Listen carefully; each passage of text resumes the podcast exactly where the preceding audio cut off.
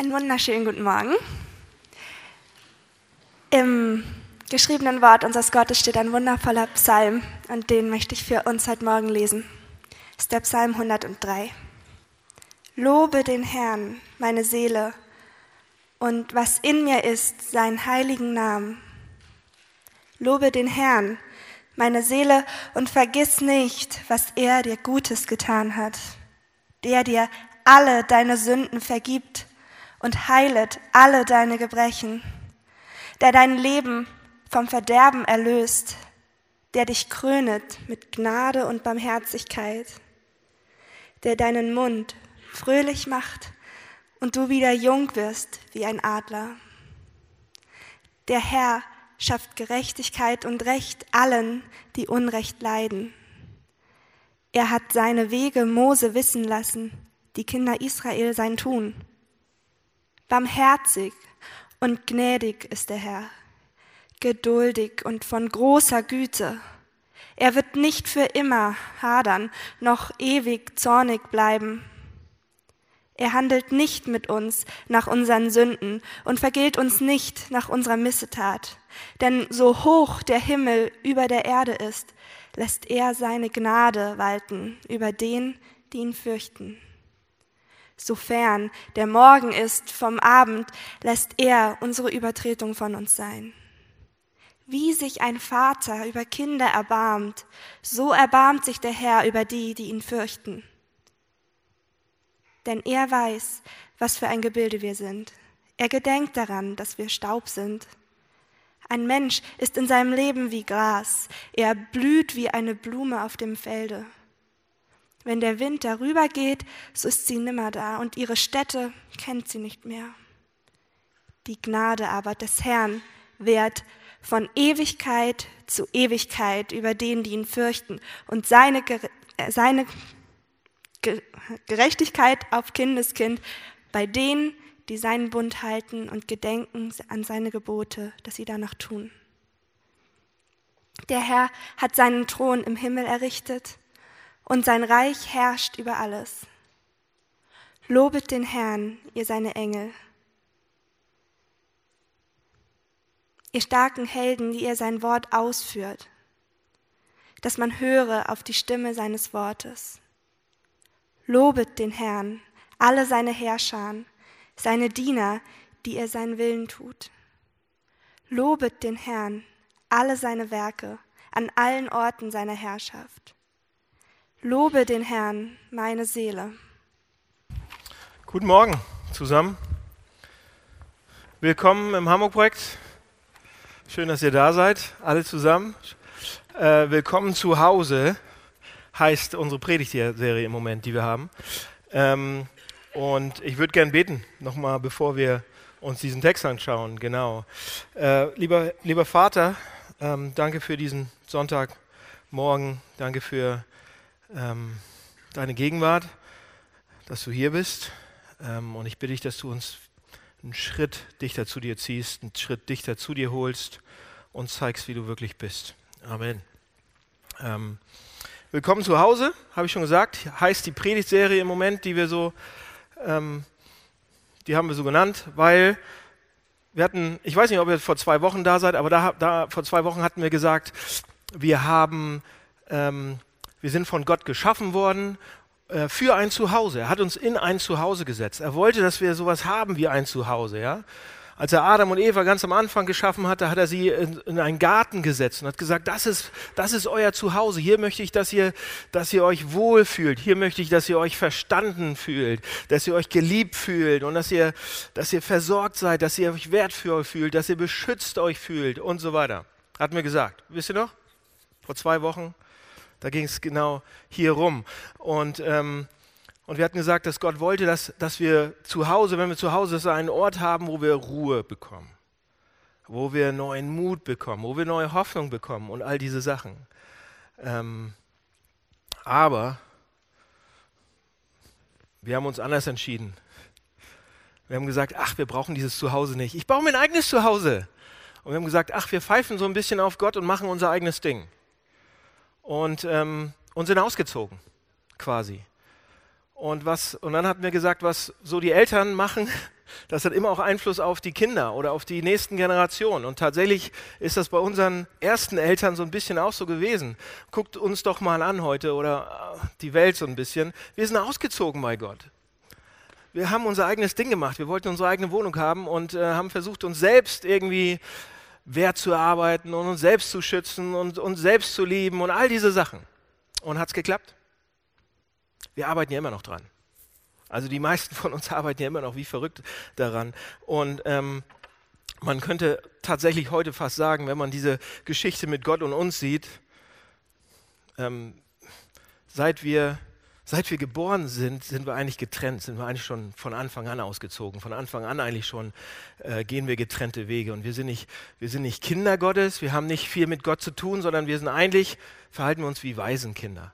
Wir müssen uns selbst irgendwie gucken, wo wir hinkommen. Wir haben, wir haben dieses Konzept vom himmlischen Vater so richtig, ist das nicht richtig angekommen bei uns? Ja? Und ähm, ein Grund, ein Grund mit, warum das so ist, warum wir uns verhalten, wie wir uns verhalten, warum wir so leben, ob wir Christen sind oder nicht Christen sind, ähm, wie auch immer, ist, dass wir eine schwammige Sicht davon haben, wie Gott so ist. Ja? Wir haben eine sehr, sehr schwammige Sicht oder eine nebulöse Sicht, wer Gott ist und wie Gott eigentlich ist. Ähm, wir verstehen Gott manchmal nicht so richtig, was er macht, warum er die Sachen macht und dann klagen wir ihn an und, ne, und so weiter. Ihr kennt die Geschichten. Wir verstehen seinen Charakter nicht so richtig. Wir kennen ihn nicht so richtig als Vater. Ja, wir haben das schon mal gehört. Ja? Aber Leute, ich hau mal eins zum Anfang raus. Bis wir nicht verstehen, wie er wirklich ist, wie Gottes Charakter wirklich ist, wie er als Vater wirklich tickt, bis wir das nicht verstehen, werden wir uns nie verstanden fühlen. Werden wir immer irgendwie danach hecheln und versuchen, uns irgendwie wertvoll oder wertgeschätzt von irgendeiner Sache und von irgendwelchen Menschen. Wir werden immer auf andere Menschen schauen, immer auf andere Sachen, immer auf irgendwelche Beziehungen schauen, um uns davon irgendwie auffüllen zu lassen. Und da irgendwie uns irgendwie aber ähm, wertvoll zu fühlen, aber aber wir werden nicht zuerst zu unserem himmlischen Vater rennen. Und äh, das hatten wir vor zwei Wochen so ein bisschen durchgekaut. Und ich würde heute sagen und hau noch einen rauf und sage, bis wir nicht unseren Vater kennen, werden wir immer mit Dingen wie Trennung oder Scham oder, oder sonst irgendwie, wir werden immer verzweifelt nach Anerkennung irgendwo suchen. So, das Hauptthema hier, was wir heute haben in diesem Text, ich habe einen Text rausgesucht, weil es ist immer besser, die Bibel sprechen zu lassen als mich selbst. Also habe ich mir so einen Text rausgesucht und habe den durchgearbeitet. Und das Thema, das Hauptthema dieses, äh, dieses Psalms, und das wusste ich vorher, deshalb habe ich mir den angeguckt, ist, Gott ist ein Vater. Ja, Altes Testament, in der Mitte der Bibel sozusagen, da sind die Psalmen. Äh, wenn ihr die so genau in der Mitte aufschlagt, da sind meistens die Psalmen. Und da ist dieser Psalm 103. Und das Hauptthema dieses Psalms ist, Gott ist ein Vater. Vers 13 ist so der Hauptvers da. Wie sich ein Vater über Kinder erbarmt, so erbarmt sich der Herr über die, die ihn fürchten, also über die, die ihn bei ihm sind und so weiter. Wie ein Vater, so der Herr. Ja? Gott kann unser Vater sein. Ist das nicht eine tolle Nachricht? Gott kann unser Vater sein. Und ich bin mir nicht ganz sicher, aber ich sage es trotzdem. Pass auf. Ich sage es trotzdem jetzt. Ich hau mal noch ein, mach noch, ich glaube, das hier, wenn wir das hier begreifen, wenn wir das hier mitkriegen, ist das eine der zwei bis drei wichtigsten Sachen, die die Bibel überhaupt zu sagen hat. Ja? Galater 4, Vers 4, also eigentlich die ganze Bibel, eigentlich jedes Blättchen, was du da aufschlägst, aber ein Beispiel ist Galater 4, Vers 4, da steht zum Beispiel auch, das ist wieder ganz hinten in der Bibel, da steht, als aber die Zeit gekommen war, sandte Gott seinen Sohn, der wurde als Mensch geboren, ja, Jesus und so weiter, kennt ihr? Einige, einige kennen es vielleicht nicht, aber erkläre ich vielleicht nachher noch, mal sehen. Aber als, als die Zeit gekommen war, sandte Gott seinen Sohn, durch ihn wollte Gott uns zu seinen Mündigen, also zu seinen Söhnen und Töchtern machen. Ja, das steht da. So, die Frage ist, warum war Jesus gekommen? Warum, warum, warum wurde er geboren? Warum hat er hier gelebt? Warum hat er sich alles angetan? Warum ist er gestorben? Die Antwort hier ist, damit du und ich, damit wir eine Familienbeziehung mit Gott haben können, damit, damit Gott Vater werden kann, damit wir Söhne und Töchter werden. Das ist die Bedeutung von Jesu Leben. Das steht da. Alles, was er getan hat, hat er getan deshalb. Und deshalb sollten wir uns immer wieder darüber wundern und nicht sagen, ah ja, habe ich schon tausendmal gehört, sondern wie, was? Alles dreht sich darum, dass Gott ein Vater werden kann? Und wir sagen, ja, selbstverständlich, habe ich schon tausendmal gehört, damit bin ich groß geworden und so weiter. Leute, das ist, das ist nicht selbstverständlich. Das ist überhaupt nicht selbstverständlich. Es ist zum Staunen und zum Wundern. Wenn Gott unser Vater ist, was bedeutet das? Wenn Gott unser Vater ist, was bedeutet das? Und letztes Jahr war ich, äh, bin ich ähm, geflogen mit dem Flugzeug und ähm, wenn ich fliege, habe ich mir abgewöhnt, im Flugzeug zu arbeiten. Früher habe ich das immer noch gemacht, jetzt mache ich es nicht, sondern was macht man so auf längeren Flügen? Ja, schlafen kann ich immer im Flugzeug nicht, sondern ich gucke mir dann diese kleinen Entertainment-Systeme an. Bis ich das rausgekriegt habe, wie die gehen, sind wir halb da. Aber dann gucke ich mir Filme an. Ja, das ist so die einzige Zeit als Familienpapa und so weiter, die ich im Jahr habe, um mir wirklich mal Filme anzugehen, anzuschauen. Und ähm, ähm, ich äh, mache das dann so, ich, ich gucke mir dann auch manchmal so Serien an, gibt es ja da im Flugzeug auch. Und dann, und ich, äh, wahrscheinlich denke ich, ich bin total bescheuert, aber ich spoil mich dann selber. Wisst ihr, was das, was, was das heißt? Also die Jugend, ne, die heute, die Millennials, die wissen, was es das heißt, wenn man sich selbst spoilt. Aber also, ich gucke mir den ersten Teil dieser Serie an und denke, oh, das ist aber spannend. Hm, wie geht's aber weiter? Aber ich habe keine Zeit, ich kann mir das zu Hause nicht angucken. Und im Flugzeug irgendwann landet es auch. Wie geht der nächste Teil weiter? Also google ich. Ich google, wie geht die Serie weiter? Und dann lese ich mir in zwei Minuten durch, wie die Serie weitergeht. Und ich weiß das Ende dann schon. Und dann sage ich, hm, naja, brauchst du nicht mehr gucken, weiß ich ja schon, wie es ausgeht. Das ist eigentlich ganz schön traurig. Aber, ähm, aber so mache ich das. Ja? Und auf diesem Einflug habe ich eben eine Serie angefangen und ähm, ich bin ein Kind der 80er, ich bin in den 70ern geboren, in den 80ern bin ich groß geworden und da gab es eine, eine, Fern-, nee, eine Filmtrilogie, die, heißt, die hieß Lethal Weapon. Ich bin ein Kind dieser Zeit. Lethal Weapon, Mel Gibson, Danny Glover, Martin Riggs und Murto.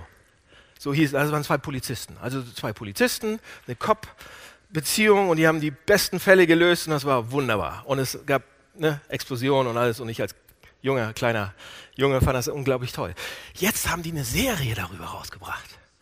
Und ich sitze im Flugzeug und denke, uh, anmachen. So, erst, erst geguckt, so, und ich dachte, wow, das ist ja wie früher. Ja, also es ist nicht plötzlich Prinzessin, sondern es ist so echt, wo es knallt und so. Und ich dachte, oh, die haben das für mich gemacht. Da braucht man auch nicht lange nachdenken. Fürs Flugzeug perfekt. Es gibt da auch eine Storyline und so weiter.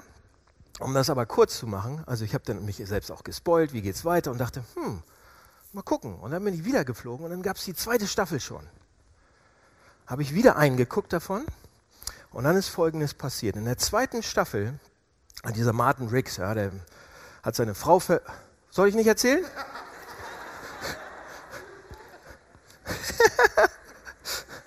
Doch, ich erzähle es jetzt. Also, du kannst dir die Ohren zuhalten. So, ihr guckt sowieso zu viel Fernsehen. Also, pass auf. Aber hier ist der Punkt. Ich sage nicht, was da alles passiert. Aber in der zweiten Staffel, was, da, was in der ersten Staffel ist, ist das Überthema, so die, die unterliegende B-Linie, die da so lang geht, die Storyline, die ist was anderes. Er muss ja seine Frau äh, rächen und so weiter. Aber in der zweiten ist er ein gebrochener Mann. Dieser eine von den Polizisten ist ein gebrochener Mann und man sieht ihn, wie er ähm, tatsächlich auf dem, auf dem Sofa oft bei, bei der ähm, Psychologin dieser Polizeistation ist und so weiter und, ähm, und sie reden zusammen. Und dann gibt es immer so Rückblenden. Und da sieht man, wie als er ein kleiner Junge war, seine Mutter an Krebs gestorben ist. Und dann sieht man, wie sein Vater das überhaupt nicht auf die Reihe gekriegt hat sondern zum Alkoholiker geworden ist. Und ähm, angefangen hat, ihn zu schlagen, angefangen hat, ihn zu misshandeln, angefangen hat, ihn zu missbrauchen. Und man sitzt, sieht ihn da sitzen und er ist völlig fertig, er ist gebrochen, er kann nicht mehr. Und dann gucke ich mir das als Pastor an, ja, mit meinen Augen auch, und ich denke, ich kriege fast Mitleid für ihn. Ich habe echt Mitleid gehabt. Ist ja nur eine Serie, aber trotzdem, ich war ja so drin, Flugzeug, und ich habe fast Mitleid für ihn gekriegt und habe gedacht, das ist völlig alles kaputt bei ihm. Das, der, kriegt, der, der kann nur noch im Wohnwagen wohnen, weil sein altes Haus aus seiner, das war in der Verbindung mit seinem Vater und so weiter, der war völlig kaputt und es gab keine Hoffnung, es gab nichts, wie er irgendwie da rauskommen könnte. Psychologie hilft da ein bisschen, aber es war so tief, so kaputt. Diese Vaterbeziehung hat ihn so kaputt gemacht, so verdreht, so und ähm, so war, warum erzähle ich die Geschichte? Weil dieses Vaterthema kein leichtes Thema ist. Wenn ich euch sage, Gott ist wie ein Vater, dann sagt ihr alle, ja, toll, super. Nee, sagen wir nicht, weil wir irgendwas in unserem Kopf haben, von unserer Vergangenheit, was mit unserem Vater oder vielleicht sogar mit unserer Mutter zu tun hat. Tatsächlich ist Vater nicht unbedingt ein leichtes Thema. Es ist für einige von uns vielleicht sogar ein abstoßendes Thema.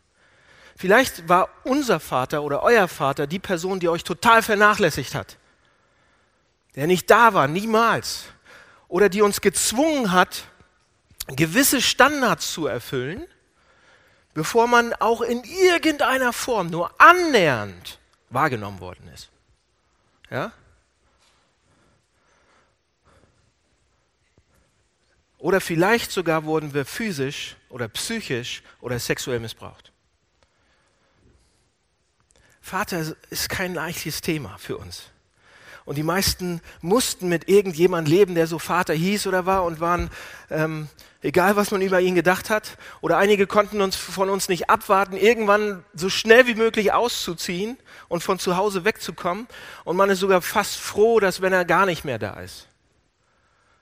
Und wenn wir dann früher vielleicht noch in die Kirche gegangen sind, ja, und der Prediger steht da und ruft uns zu, oh, wir haben einen Allwissenden und Allmächtigen und der sieht alles, ja, allsehenden Vater im Himmel. Vielleicht konnten wir da überhaupt nichts mit anfangen. Und es war eher beunruhigend, Gott als Vater anzusprechen oder zu sehen. Was ist, wenn wir aus einer alltäglichen Hölle zu Hause kommen, wo das echt, wo das echt schlimm war, wo man nicht gewertschätzt wurde, wo man vielleicht nur verprügelt wurde, wie auch immer. Und dann kam man, kam man einmal die Woche in Gottesdienst einmal die Woche in, in, in, in, eine Kirche und man wurde von einem richtenden Vater erwartet. Ja, super. Das ist nicht besonders tröstend. Ja? Wir schleppen alle so irgendwie was drin, mit uns, uns mit.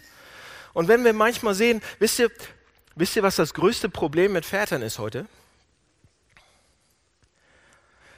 Die bestimmte Festlegung ganz bestimmter Leistungsstandards sind eine der gängigsten Probleme von Vätern, die wir dann auf Gott übertragen.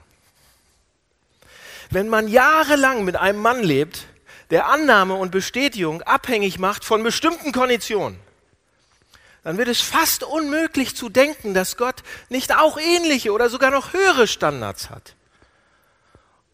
Und irgendwie dann von ihm geliebt zu werden und komplett angenommen zu sein und komplett gewertschätzt zu sein, das, pff, ja? Wenn wir nicht gut genug sind, um die Liebe von unseren eigenen Vätern zu bekommen, wie können wir dann erwarten, dass wir gut genug sind für Gott? Vater ist kein leichtes Thema. Da gibt es diese eine junge Frau, ich sage ihren Namen nicht, äh, die mir sagt, ich kann nicht glauben, dass Gott mich annimmt, weil ich nie angenommen worden bin bis ich nicht perfekte Performance abgeliefert habe. Ich bin nur akzeptabel, wenn ich perfekt bin. Oder eine andere Frau kam zu mir und hat gesagt, dass sie nicht das Recht hätte zu ihrem, sie hat, sie fühlt sich, als wenn sie noch nicht mal das Recht hätte, zu ihrem Vater zu kommen, bis sie es sich nicht erarbeitet hat. Ja, aber sie konnte ihn dann doch nicht wirklich, wirklich, wirklich richtig zufriedenstellen. Und bis heute hat sie deshalb Probleme, einen liebevollen, vergebenen Vater zu sehen. Ja? Oder ein anderes häufiges Problem eigentlich mit dieser Vatergeschichte ist, ähm, dass man versucht, einen guten Selbstwert aufzubauen, versucht das mal einen guten Selbstwert aufzubauen, wenn der Vater die Familie irgendwann verlassen hat. Ja? Scheidung, Er verlässt die Familie, findet eine neue, hat eine ganz tolle, alle neue Familie. Und da gibt es auch eine, eine, Frau tatsächlich auch wieder, die, die, die Folgendes sagt, die das durchgemacht hat, wie der Vater gegangen ist und sie sich getrennt haben. Für Jungs gilt das übrigens genauso, für Männer. Da gibt es genauso andere Beispiele. Ja, der Vater ist gegangen und diese Frau sagt, bis heute kann ich nicht glauben, dass ich wichtig bin. Er hat mich verlassen. Ich kann nicht glauben, dass mir sogar ein kleinen Ding immer und immer und immer und immer von Gott vergeben werden würde. Dass er, dass er mir wirklich nichts vorenthalten will und mir alle Dinge geben will, von denen er so in der Bibel schreibt. Ich bin noch nicht wichtig. Ich bin einfach nicht wichtig. Und vielleicht habt ihr Leute, vielleicht habt ihr auch gemischte Gefühle, wenn ich sage, oh Gott ist ein Vater. Vielleicht geht es euch auch so, mm, das kann er nicht sagen. Oder, oder vielleicht seid ihr schon darüber hinaus und sie sagt, ja, theoretisch, hier, ja, aber hier noch nicht. Ja, das, die Theologie, die ist gut, die ist wichtig, aber ich habe noch, manchmal, wenn Druck kommt oder manchmal, wenn es passiert, habe ich echt noch verworrene Gefühle oder verdrehte Gefühle. Und ich glaube, genau deshalb ist es wichtig, sich zu überlegen, wie Jesus hier oder wie die Bibel uns den Vater vorstellt. Wie ist er denn? Was macht ihn denn aus? Was ist, wie ist dieser Vater? Das wäre doch schade, Leute. Das wäre doch schade, dass wir den richtigen Vater nicht kennenlernen, weil wir unsere Pakete mit uns mitschleppen von unseren Alten, von unseren Eltern, von unseren Alten, von unseren Eltern, ja, die verdreht waren und die, und wir schleppen das mit uns mit und sehen immer noch durch diese Brille hindurch, wie Gott so sein müsste oder, oder vermischen das. Wir übertragen das teilweise.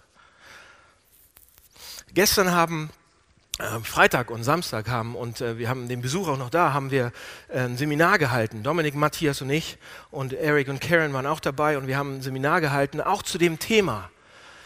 Das hatte auch mit Vatersein zu tun, das hatte mit, mit uns zu tun, wie wir Kinder werden wollen, wie wir Söhne werden, wie wir Töchter werden wie, wie das näher ankommen kann und so weiter, was das Evangelium damit zu tun hat. Und, ähm, und ihr merkt schon, wir, wir haben diese Predigtserie, wir haben so ein Seminar die letzten Tage gemacht. Einige von euch waren dabei und das wird das ganze Jahr so weitergehen. Das ist einer unserer Foki dieses Jahr einer unserer Fokus. Also da stellen wir drauf scharf und sagen, es geht darum, dass wir mehr kapieren, wie, wir, wie Gott uns sieht. Nächste Woche erzähle ich ein paar mehr Details dazu, aber darum geht es. Das ganze Jahr wird das passieren. Und bei diesem Seminar fand ich eine Frage, da haben wir eine Frage gestellt und die, die stelle ich euch auch, weil ich die so gut fand. Hier ist die Frage. Was ist Gottes Gesichtsausdruck, wenn er dich jetzt gerade anschaut?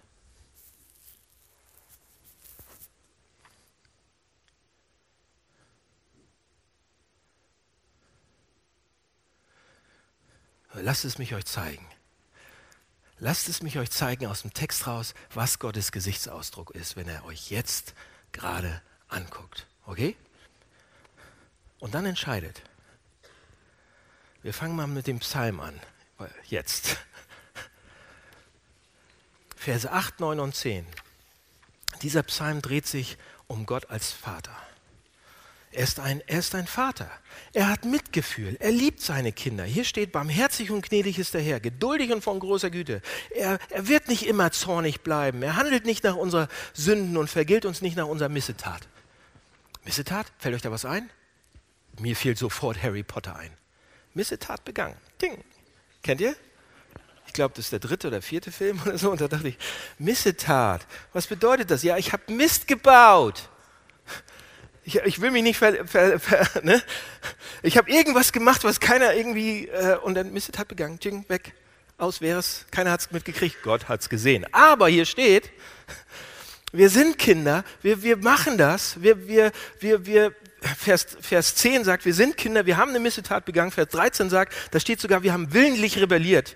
Wir sind willentlich gegen Gott vorgegangen. Wir haben uns verhalten wie Weisen. Wir haben gedacht, ist gar nicht mein Vater. Wir sind getrennt von ihm. Wir laufen erstmal weg von ihm.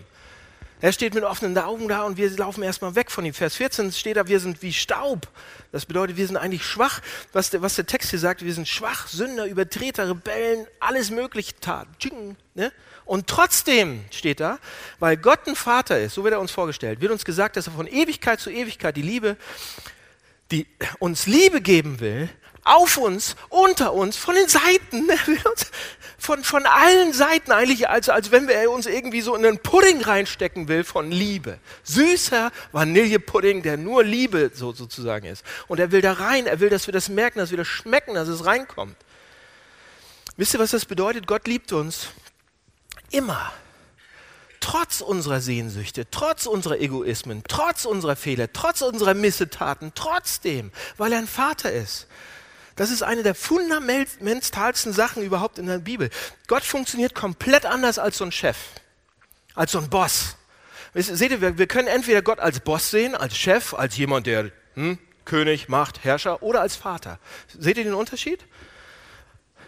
Vor einem, wenn man einen Chef hat, da muss man performen, da muss man abliefern, da muss man, um eine gute Beziehung mit dem Chef zu haben, muss man gut arbeiten, gut funktionieren oder selbstständig werden. Ja, aber man muss einen guten Job machen. Wenn wir kein Geld verschwenden oder zum Fenster rausschmeißen oder sonst wie, dann ist der Chef zufrieden. Solange wir unseren Job gut machen, nach den Regeln und Gesetzen und Werten dieser Firma arbeiten, handeln und so weiter, haben wir eine tolle Beziehung mit dem Chef. Aber wenn wir nicht performen, aus welchen Gründen auch immer, verlieren wir das. Dann ist die Beziehung zu Ende. Also unsere Beziehung hier basiert auf Performance. Und wisst ihr, was dann bei, bei Gott passiert? Eigentlich die ganze Bibel schreit es raus. Die schreit es. Ich würde das jetzt nicht tun, aber die Bibel schreit es. Wenn, wenn wir mal nicht gut performen, wenn wir mal nicht das tun, was, wenn wir einfach total daneben liegen, dann steht, schreit die Bibel raus, dass die Beziehung zum Vater sich intensiviert. Intensiviert. Gottes Herz ist dann, Gott ist dann noch mehr beteiligt. Es tut ihm fast weh, weil er uns so liebt. Er sieht, wie wir fallen, er sieht, wie wir missbauen und er kommt noch mehr rein. Das ist ein guter Vater. Die Beziehung zum Kind basiert nicht auf Performance. Und Leute, das bedeutet, das ändert alles. Das ist der Unterschied zwischen einer Performance-Beziehung, einer Chefbeziehung, Geschäftsbeziehung und einer Familienbeziehung. Ja? Als Boss, solange ich die Sachen richtig mache und, und, und, und alles gut ist und so weiter, dann werde ich gesegnet, dann bin ich okay, dann habe ich Beziehung. Aber bei, bei Gott ist es komplett, wenn, wenn Gott ein Vater ist, überlegt doch mal, einige von euch sind selber Väter, wenn eure Kinder einen Fehler machen, was macht ihr dann? Sagt, lass mich dir noch mehr helfen. Wie kann ich dir helfen? Das war Mist und ich bin auch ein bisschen sauer, aber ich hole dich da raus. Egal, was es mich kostet. Für die, die ihr Kinder habt schon. So, ja, und Gott ist das noch viel mehr. Der ganze Punkt hier schreit eigentlich raus, wir bekommen nicht das, was wir verdienen. Das ist der Kern der Bibel, merkt ihr das? Es geht nicht darum, dass er uns vergilt, dass er zurückzahlt. Wir bekommen nicht das, was wir verdienen. Ich kann euch zeigen, was wir verdienen, ist auch, ist auch im, im, im Text mit drin. Vers 15, Vers 16, da steht, ein Mensch ist in seinem Leben wie Gras, wie ein Blatt. Er blüht wie eine Blume auf dem Felde, wenn der Wind weht, darüber weht, ist sie nimmer da und ihre Städte kennen sie nicht mehr und ist weg. Das Blatt geht runter, es ist aus, es ist vorbei. Und wir sagen, oh Mann, so sollte das doch nicht sein. Ich will doch kein Blatt sein, ich will doch kein Gras sein. Ich bin viel mehr als Gras. So war das doch nicht gedacht. Ja, der Garten Eden, wir wurden da reingesetzt. Wir sollten als Menschen, wir waren wertvoll. Der Garten Eden, das ist das, wonach wir uns sehen. Ja, Schutz und Liebe und Anerkennung. Wir sollten doch nicht sterben wie so ein Blatt. Wir sollten doch nicht vergessen werden wie so eine Wiese. Ja? Wir, wir sollten unseren Platz nicht verlieren. Aber wegen der Missetat, wegen weil wir rausgeflogen sind, weil wir selber ausgezogen sind, weil wir, die Bibel nennt das Sünde, weil wir getrennt waren von Gott, mussten wir ausziehen, sind wir aus dem Garten rausgekommen, wir haben unseren Platz bei Gott verloren und so weiter. Wie jämmerlich eigentlich. Jetzt sind wir Gras, wie jämmerlich und schade. Und doch der ganze Punkt der Bibel ist, Gott ist ein Vater, Gott holt uns zurück. Gott ist ein Vater, weil wir nicht bekommen, was wir verdienen. Wie ist das möglich? Wie ist es möglich? Warum bekommen wir nicht, was wir verdienen? Ihr kennt die Antwort. Einige von euch kennen die Antwort schon. Die Antwort ist, weil Jesus Christus am Kreuz betet Jesus. Wisst ihr, was Jesus hängt am Kreuz. Jesus betet am Kreuz.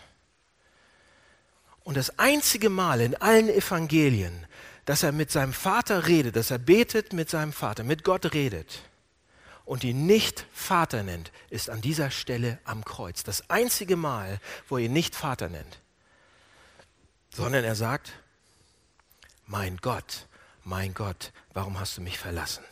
Verlassen, vergessen, verstoßen. Jesus, ist, Jesus hat die Beziehung mit dem Vater verloren, damit wir sie haben können. Seht ihr, Jesus wurde vergessen, damit wir erinnert werden können. Jesus hat seinen Namen verloren, wurde zum Blatt, wurde zur Wiese, wurde vergänglich, damit wir es nicht werden müssen.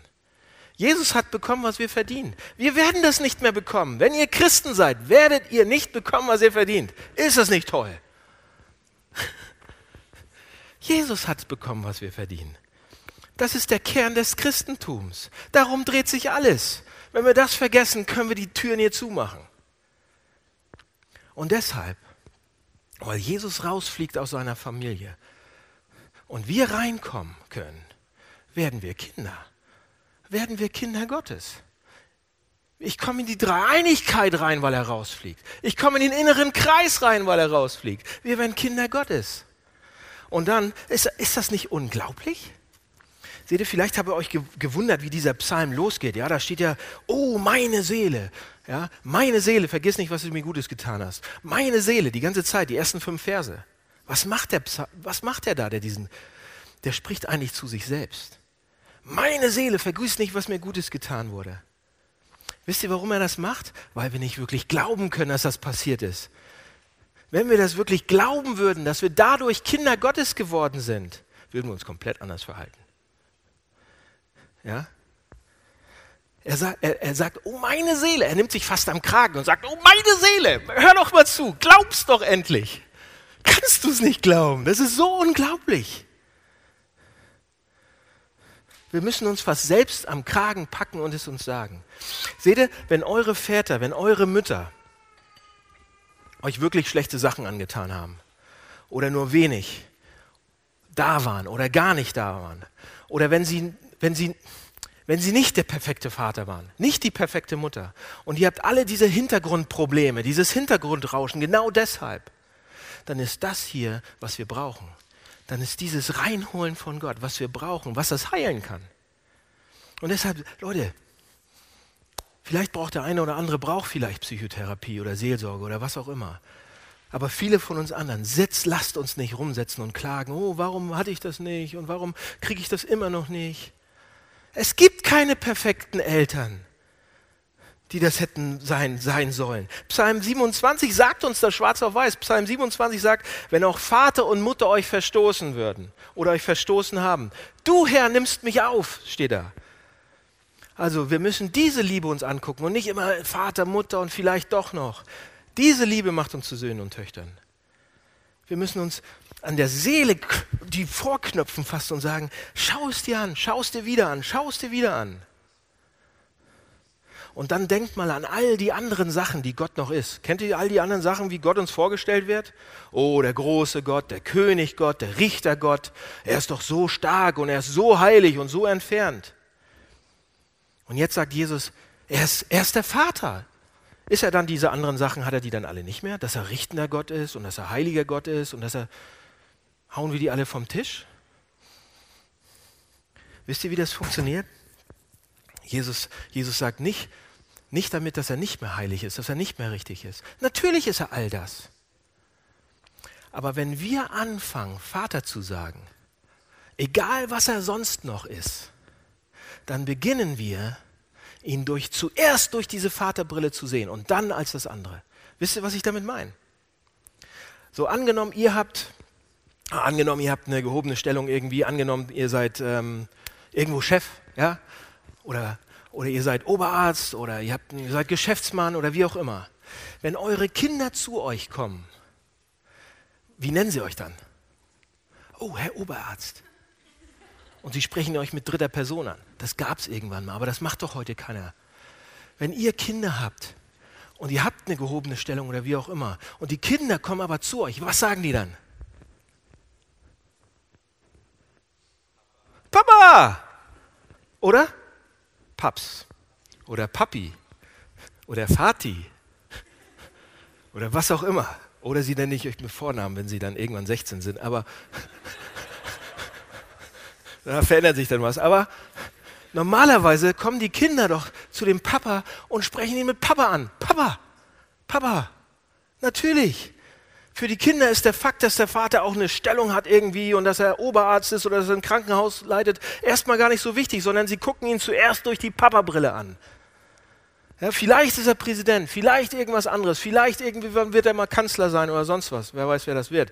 Irgendwas ist er. Oder er ist vielleicht sogar Papst der ganzen Welt, aber er ist Vater und das Resultat davon. Ja, der Papst kann das nicht sein eigentlich. Okay, streich das irgendwie wieder.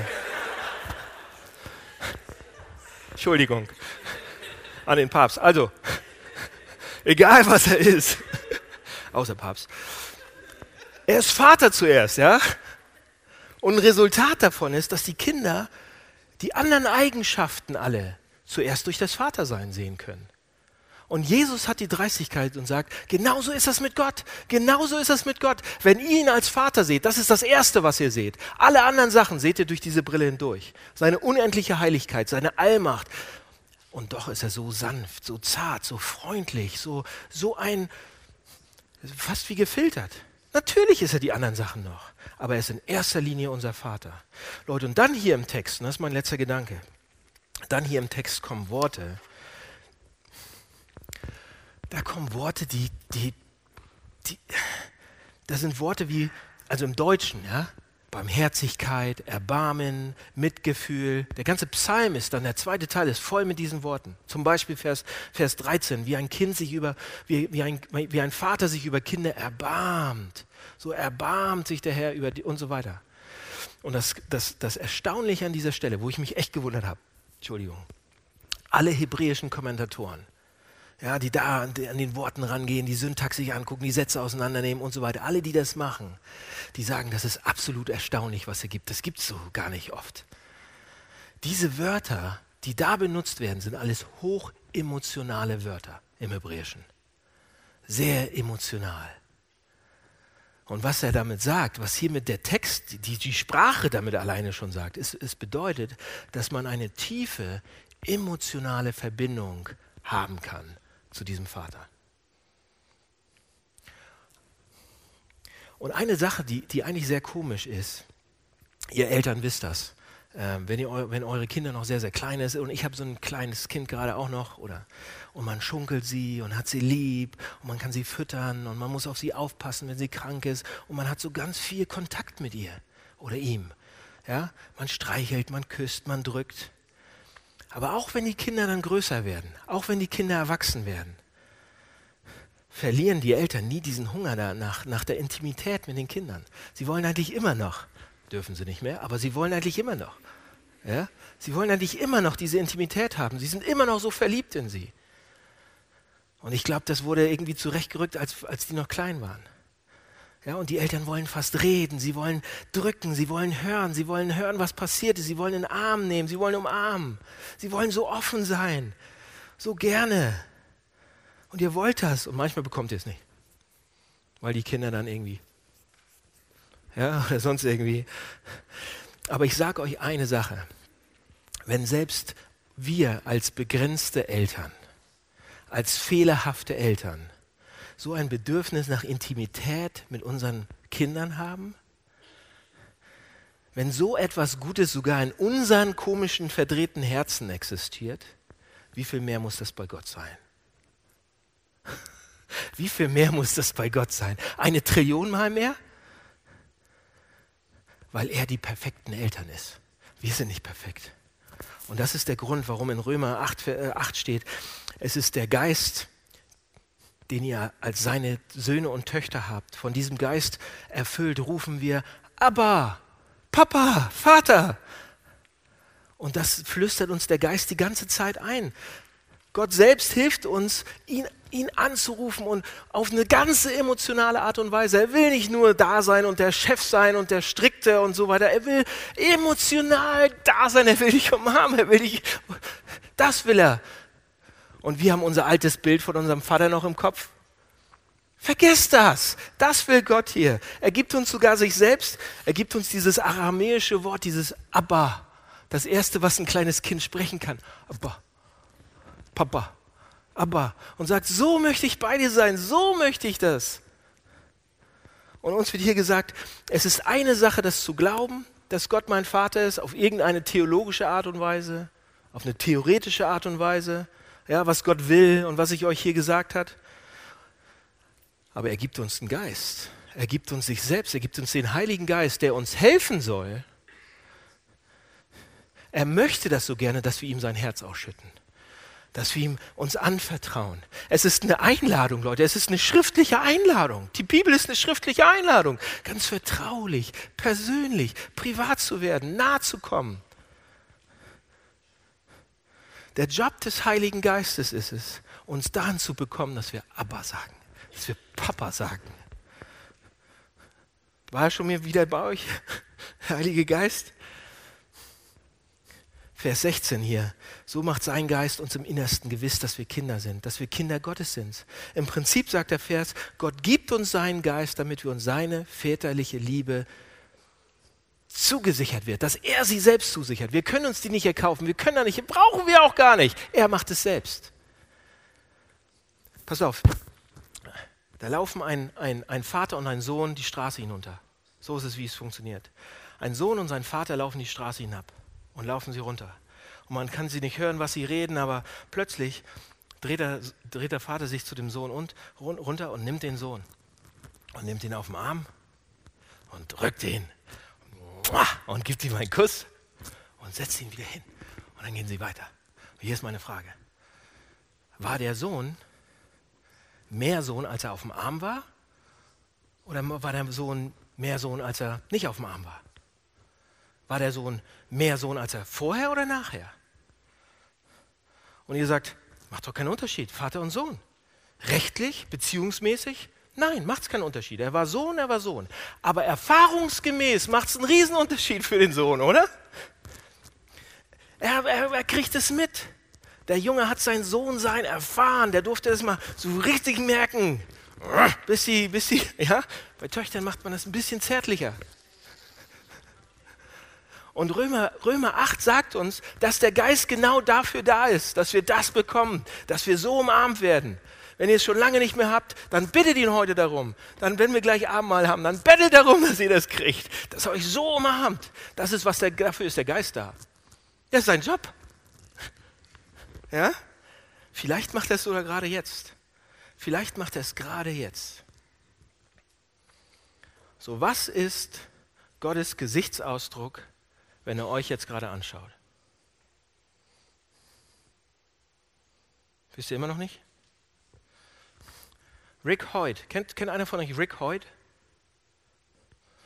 Er wurde 1962 geboren und es ist eine ziemlich tragische Geschichte eigentlich, weil bei der Geburt gab es Komplikationen und es war ein gesundes Baby im Bauch der Mutter und so weiter, aber er hatte die Nabelschnur um den Hals.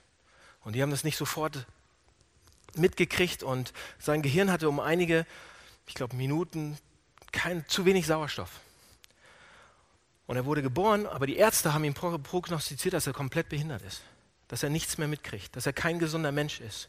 Und dass, die, und, und dass, sein, dass sein Geist auch komplett weg ist und sein Gehirn und sein Verstand und so, dass er eigentlich so gut wie tot ist. Und sie haben den Eltern empfohlen, dass sie ihn in ein Heim geben. Das ist eine wahre Geschichte. Die Eltern haben empfohlen, dass sie ihn in ein Heim geben und ihn vergessen. Aber die Eltern haben nicht aufgegeben. Ja? Sie haben ihn mit nach Hause genommen und sie haben, und als der Vater, Ricks Vater, ihn so in die Augen geguckt hat, hat er was gesehen. Hat er gesagt, das Leben in meinem Sohn, den nehme ich mit nach Hause, egal wie er ist. Der ist nicht geistlich tot. Und die Eltern spürten etwas, dass der Sohn leben wollte. Ja? Und sie haben ihn versucht, normal zu erziehen. Und sie haben gemerkt, dass Rick gar nicht so blöd war wie die Ärzte es meinten, dass er ziemlich intelligent war. Und sie haben ihm einen Computer gekauft, den er mit seinen Kopfbewegungen sozusagen be bedienen konnte, dass er sich mitteilen konnte. Und sie haben dann auf die ersten Worte gewartet. Wann wird er endlich Mama sagen? Wann wird der Papa sagen? Und wisst ihr, was die ersten Worte waren? Papa, ich will zum Eishockey. Und sie haben gemerkt, so doof ist er gar nicht. Ja? Und dann haben sie gemerkt, der ist begeistert für Sport. Der liebt Sport. Und später kommt raus, dass er nicht nur Eishockey liebt, sondern dass sein Traum eigentlich ist. Er konnte das irgendwie durch diesen Computer kommunizieren, dass sein Traum ist, mal einen Halbmarathon zu laufen. So, und dieser Vater, Ricks Vater, war ungefähr so wie ich, wenn es darum ging, joggen zu gehen. Also das ist die letzte auf meinen Listen, ganz unten. Und dieser Vater von Rick auch. Also joggen habe ich noch nie gemacht und es ist auch total langweilig und überhaupt. Aber in dem Moment, wo er das mitgekriegt, dass sein Sohn einen Halbmarathon, hat er sich Schuhe gekauft. Und er hat angefangen zu trainieren. Und er fängt an zu trainieren. Und dann hat er seinen, seinen jubelnden Sohn im Rollstuhl vor sich hergeschoben. Und die Bilder von Vater und Sohn gingen um die Welt. Ein paar Jahre später, in den 90ern. Ja? Wie der Sohn diesen, und der Vater diesen Halbmarathon laufen. Und es hat ganz viele Leute inspiriert und ermutigt. Und seit diesem Tag reisen der Vater und der Sohn zu jedem ähm, Sportevent, was sie so mitnehmen können. Der, der Vater, der trägt ihn, er zieht ihn, er, er nimmt ihn in ein Schlauchboot und zieht ihn irgendwo, seinen gelähmten Sohn, auf speziellen Rädern, mit Rollstuhlen, mit, mit Schlauchbooten, was auch immer. Bis heute, pass auf, bis heute, das sind die Zahlen, bis heute haben Rick und sein Vater an über 1000 Sportveranstaltungen teilgenommen. Gemeinsam bezwangen sie 229 Triathlons. Ja? Davon sechs Ironman. Gemeinsam, ihr könnt es nachlesen, gemeinsam durchliefen sie 20 Duathlons, ich weiß gar nicht, was das ist, ja? Und 66 Marathons. Und ihre tausendste Teilnahme war der Boston Marathon 2009. Auf einer Radtour sind die beiden, haben die 1992 in 45 Tagen 6600 Kilometer zurückgelegt. Und motiviert von, dieser, von diesen gemeinsamen Leistungen erwirbt dieser behinderte Rick, den die Ärzte für geistlich bekloppt hielten und geistig tot hielten, einen College-Abschluss, einen Universitätsabschluss. Und auf die Frage dann, was Rick sich am meisten für seinen Vater wünscht, was er, wenn er, was er, wenn er tu, was tun könnte für seinen Vater, dann antwortet er, das, was ich am liebsten tun würde, wäre meinen Vater in einen Rollstuhl zu setzen und ihn zu schieben. Rick verdankt seinem Vater alles. Ihr merkt das an der Geschichte. Sein Vater hat ihnen geglaubt ja, und Zeit investiert und alles investiert in ihn. Sein Vater war bereit, Laufschuhe für ihn anzuziehen und so weiter und zu trainieren, Marathon zu laufen. Diese Liebe ist nichts im Vergleich, was, was Gott für euch hat. Nicht ein bisschen. Das ist nichts im Vergleich, wie der Vater im Himmel euch anschaut. Was der Vater im Himmel für euch tun würde. Nichts im Vergleich. Und als ich die Geschichte das erste Mal gehört habe und diese Bilder von Rick und Dick gesehen habe das erste Mal, so bildlich, wie sie im Rollstuhl sitzen, völlig unfähig, auch nur ein bisschen was alleine zu tun. Und dann in meinem geistigen Auge mir vorgestellt habe, wie, wie, wie mein Vater im Himmel, der, der Schöpfer des Himmels und der Erde, sich zu mir runterbeugt und mich hochhebt mit seinen starken Armen und wir anfangen gemeinsam zu trainieren. So, was ist Gottes Gesichtsausdruck, wenn er dich jetzt gerade anschaut? Wegen Jesus Christus. Kriegt er das Lächeln nicht mehr aus dem Gesicht raus? Er kriegt es nicht raus. Wegen Jesus Christus. Er bekommt sein Grinsen nicht mehr aus dem Gesicht raus, weil du sein Kind bist. Könnt ihr das glauben? Jesus, vielen Dank ähm, du bist unser Vater, du willst unser Vater sein, du bist so viel besser als unsere Eltern. Unsere Eltern waren nur ein, ein, ein, schwaches, äh, vielleicht sogar sehr gutes Bild von dir, aber es war ein Abglanz. Du bist so viel mehr. Du setzt Himmel und Hölle in Bewegung. Du lässt dir alles kosten, um unser Vater zu werden. Wir können nichts dazu tun. Wir sind wie ein Gelähmter im Rollstuhl und wir brauchen dich. Aber du kommst, du tust alles für uns. Das ist unbegreiflich. Das ist mehr, als ich verstehen kann. Aber das ist der Kern. Und das ist der Kern dieser Gemeinde. Und ich bitte dich, lass uns das mehr und mehr und mehr verstehen und verändere uns dadurch. Und diese Stadt, die brauchst, wir brauchen es. Amen.